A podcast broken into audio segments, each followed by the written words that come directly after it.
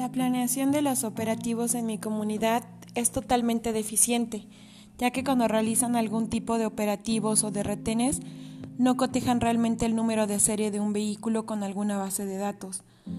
También con que tengan un conocido lo dejan pasar sin ningún problema, sin revisarlo, sin pedirle documentos ni nada.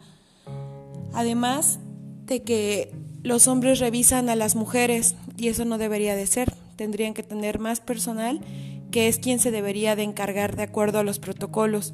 Su actuar es muy deficiente y les falta mucho mucha capacitación.